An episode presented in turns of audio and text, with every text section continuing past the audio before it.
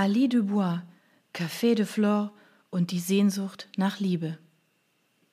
Ruhig und schmal war sie, die Rue Vernet.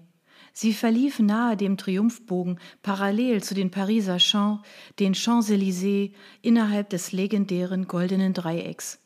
Das historische, achtstöckige Gebäude von Berthet-Blancquin fügte sich mit architektonischem Feingefühl in die faszinierende Straße ein.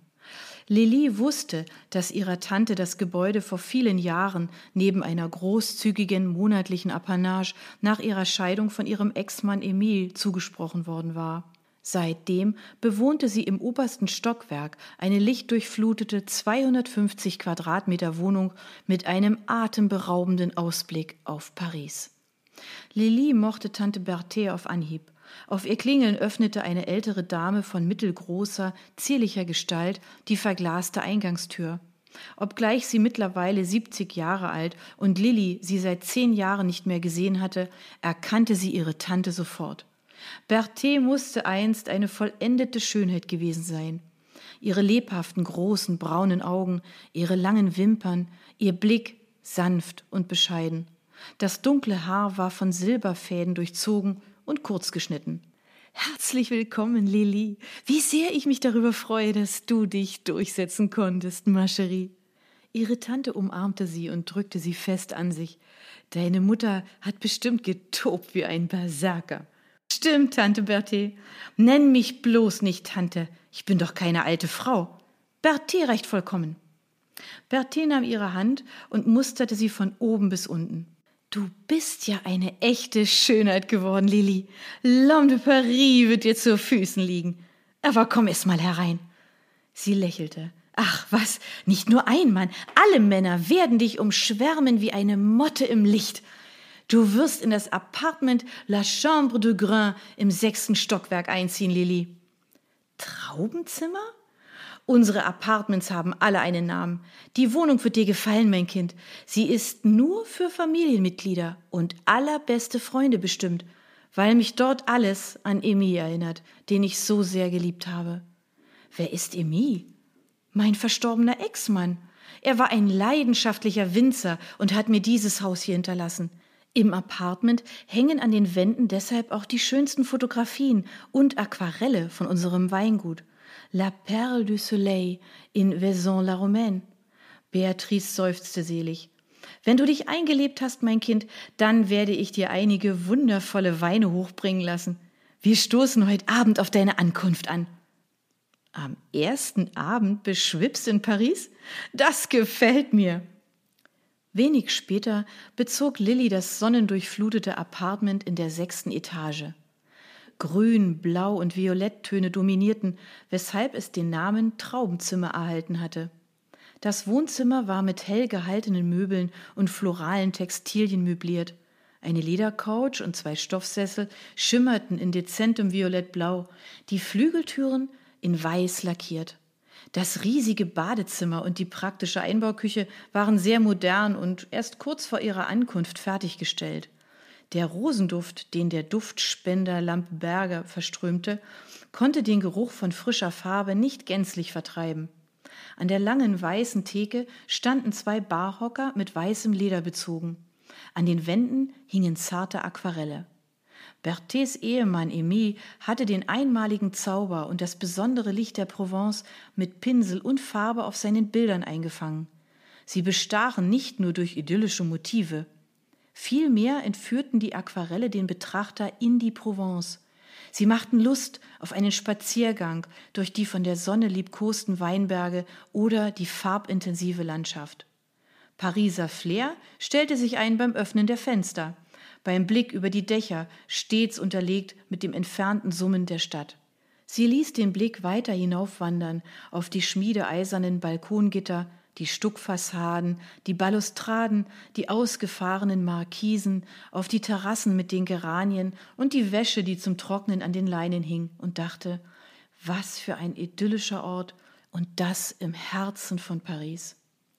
Die Apartments in den darunterliegenden Stockwerken hatte ihre Tante an Studenten vermietet, deren Eltern sich eine Mixtur aus französischem Charme des beginnenden 20. Jahrhunderts mit modernem Interieur leisten konnten. Berthet hatte das Gebäude vor vielen Jahren akribisch restaurieren lassen. Und so war es ein Genuss, das Frühstück unter der Jugendstil-Glaskuppel in ihrem Salon einzunehmen, zu dem Berthet die Bewohner des Hauses jeden Sonntag einlud. Hinter dem Gebäude lag ein kleiner, aber prächtiger Park. Lilly ließ, nachdem sie die Koffer ausgepackt und ein Bad genommen hatte, ihren Blick über den Garten schweifen. Die perfekt gepflegten Wege, Steinstufen aus rötlichem Granit verbanden die einzelnen Kunstobjekte des Gartens, Rosen und Lavendelbeete und eine alte Eiche miteinander. Weiter hinten arbeitete ein älterer Mann mit einem Strohhut auf dem Kopf, der Lili spontan an Vincent van Gogh erinnerte. Über seinem Kopf flatterten bunter Schmetterlinge hin und her, als würden sie ihm Anweisungen geben. Das muss Jérôme sein, dachte sie, der den Garten und das Haus in Ordnung hielt. Er hörte kurz mit dem Rechen des Laubs auf, als er sie auf der Terrasse entdeckte, winkte ihr zu und rief Bonjour, Mademoiselle Lily. Sie hob die Hand und erwiderte seinen Gruß. Bonjour, Monsieur Jérôme. Wenige Tage nach ihrer Ankunft stand sie am Morgen schon um sechs Uhr auf, ging ins Badezimmer und fegte mit einem Schwung den Inhalt des Medikamentenschränkchens in den Abfalleimer. Bewusst leben lautete ab sofort ihre Devise. Ich brauche keine Medikamente gegen gelegentlich auftretende Verstimmungen. Die rosafarbenen Pillen umnebelten nur ihr Hirn. Sie fühlte sich klar und frisch wie ein sprudelnder Wasserfall. Paris, die Stadt der Liebe, brachte sie dazu, sich wirklich gut zu fühlen. Und dieses Haus und Berthe. Wozu also Happy Pillen?